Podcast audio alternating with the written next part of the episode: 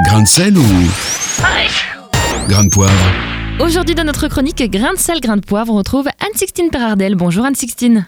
Bonjour Lisa, bonjour Nathanaël. Alors c'est bientôt l'heure des vacances et c'est d'ailleurs votre dernière chronique de la saison Anne-Sixtine.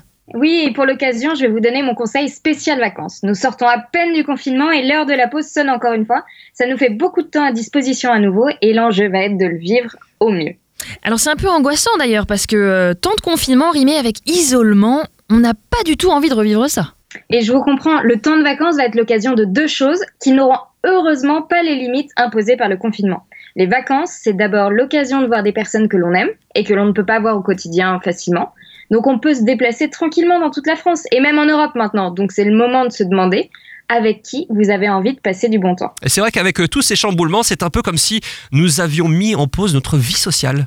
Oui, et nous n'avions pas trop le choix d'ailleurs. Donc là, plus d'excuses. En fait, on ose s'organiser un moment sympa avec des gens que l'on apprécie. C'est dans nos amitiés ou dans nos familles, par exemple, que nous expérimentons le plus le bien-être, la joie, la paix.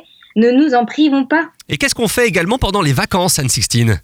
Les vacances, c'est aussi l'occasion de déployer sa personnalité, sa créativité. Le confinement a mis en avant cette possibilité de développer ses talents ou centres d'intérêt. Je pense que c'est vraiment pendant le temps de vacances que nous pouvons le faire au mieux parce que nous n'avons pas la pression du travail. C'est le moment de prendre soin de vous, d'améliorer votre estime et votre confiance en soi.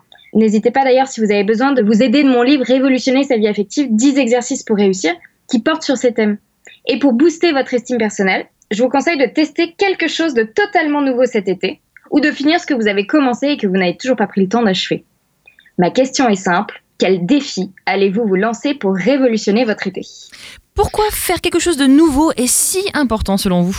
Je crois que c'est un moyen pour vivre sa vie en la choisissant et non en la subissant.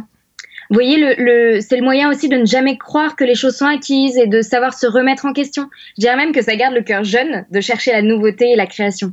Nous restons en effet dans une forme de quête intérieure qui nous rend bien vivants et acteurs de notre vie. Et vous avez déjà réfléchi à ce que vous alliez faire de nouveau pendant vos vacances, Anne-Sixtine Bah, figurez-vous que je vais déménager dans 15 jours. Donc Hmm. mon plaisir de vacances, ça va être de m'installer au mieux dans mon nouveau chez moi, prendre le temps de faire les magasins pour me choisir une jolie déco, tester de, nouveaux, de nouvelles dispositions de meubles jusqu'à ce que j'ai trouvé celle qui me plaît. Hmm. C'est une nouvelle activité qui me correspond bien et va me changer vraiment du quotidien.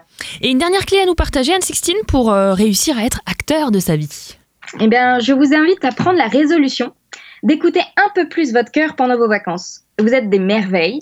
Ouvrez-vous à ces désirs profonds qui vous habitent et donnez-vous la chance d'y répondre. Vous ressentirez alors ce sentiment d'accomplissement que seules les personnes qui osent avec courage suivre leurs rêves peuvent ressentir.